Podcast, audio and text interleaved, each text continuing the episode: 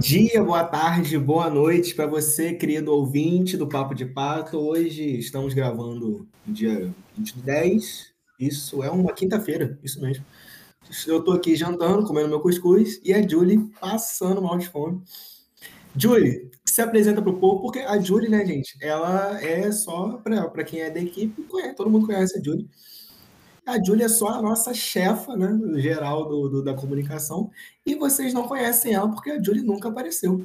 Então, Júlia, se apresenta para a rapaziada, por favor. Oi, gente, tudo bem? É, como o Potter já me apresentou, eu sou Julie, sou aqui do Rio de Janeiro.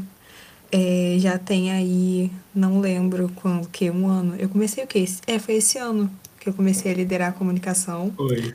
É, nunca apareci por aqui por motivos de prefiro trabalhar nos bastidores mesmo.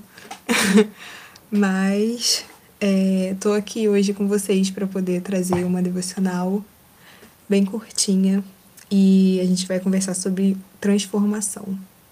Então vamos lá, gente.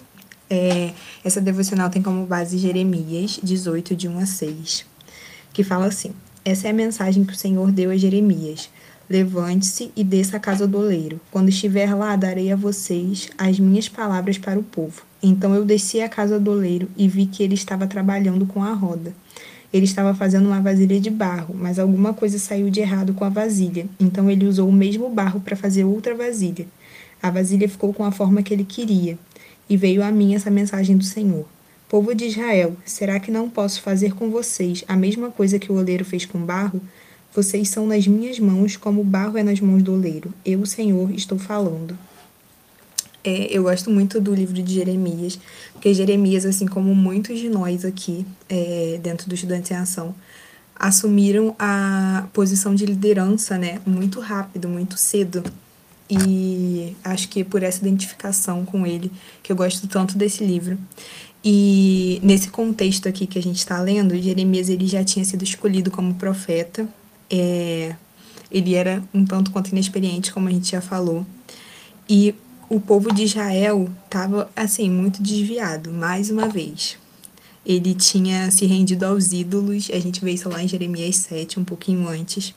E a idolatria dele vai fazer com que eles sejam, inclusive, exilados e permanecessem 70 anos na Babilônia. A gente vai ver que isso vai acontecer mais lá na frente.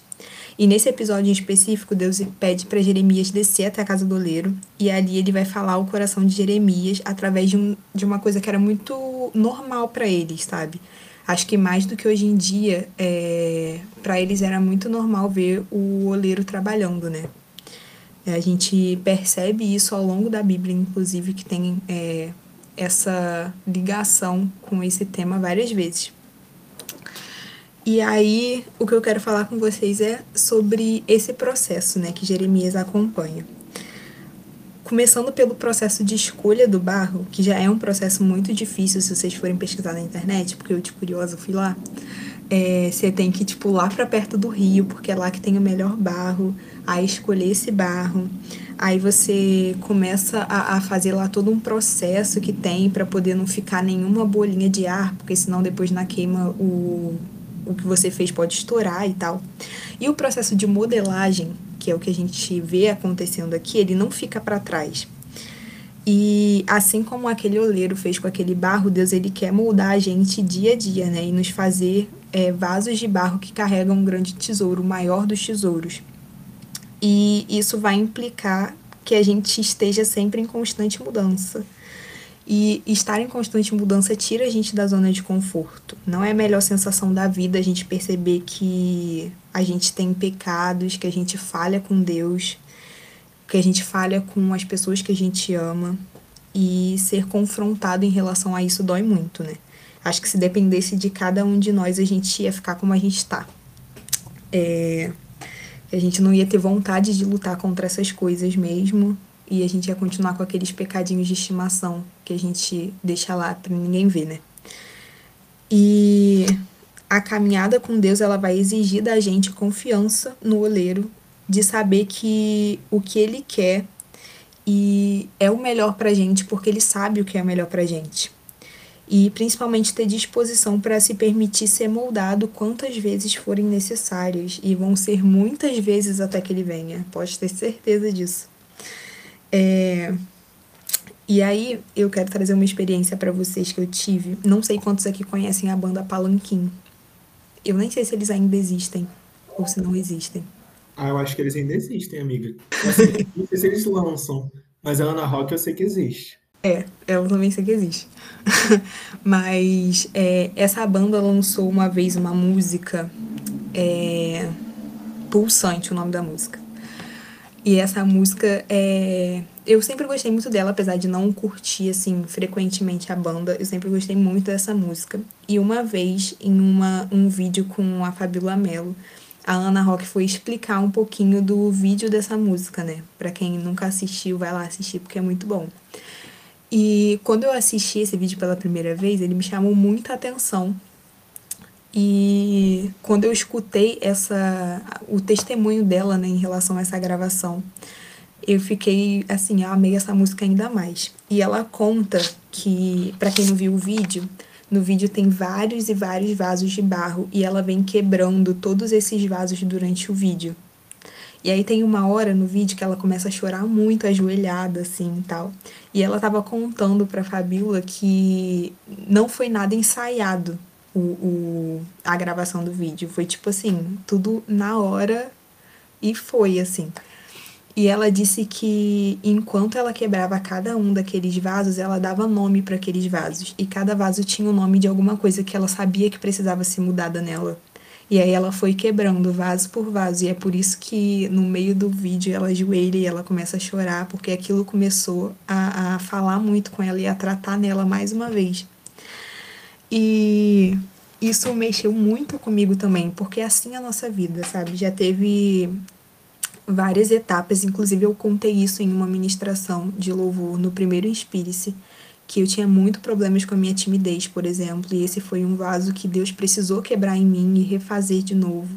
É, e não que eu não seja mais tímido hoje em dia, mas eu não permito que essa timidez me trave em relação a fazer nada é, é, sobre o ministério que Deus me deu, que Deus confiou nas minhas mãos. E tem vários vasos na nossa, na nossa vida que não necessariamente são pecados, mas que precisam ser mudados para que a gente consiga entregar o melhor da gente para Deus. E esse processo ele vai ser muito doloroso. E o pro, grande problema é que a gente quer ser transformado, a gente quer ser mudado e ser mais parecido com Cristo, mas a gente não quer pagar o preço para isso. É, a dor de ser quebrado e refeito às vezes fala muito mais alto, mas a gente tem que entender que não existe vida em outro lugar. Isso é uma afirmação, não é uma pergunta para vocês. Não existe vida em outro lugar a não ser em Cristo.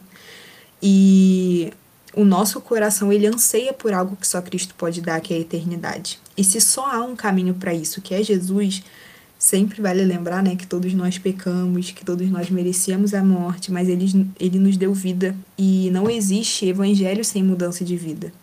Então, se eu sei do que Jesus fez por mim, eu entendo isso, mas isso não é o suficiente para gerar mudança em mim, para eu me entregar completamente a Ele, isso quer dizer que eu de tudo errado.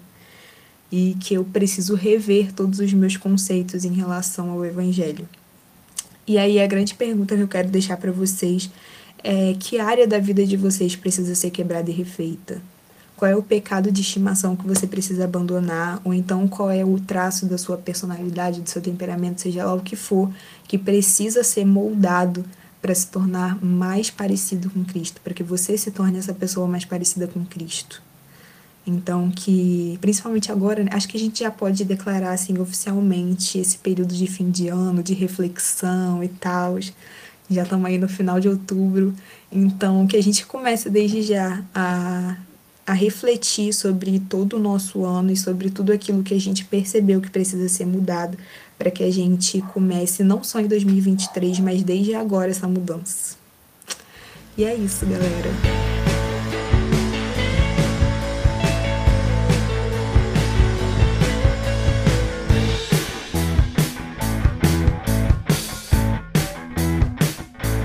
Segue o pato, segue o pato. Quá, quá, quá, quá.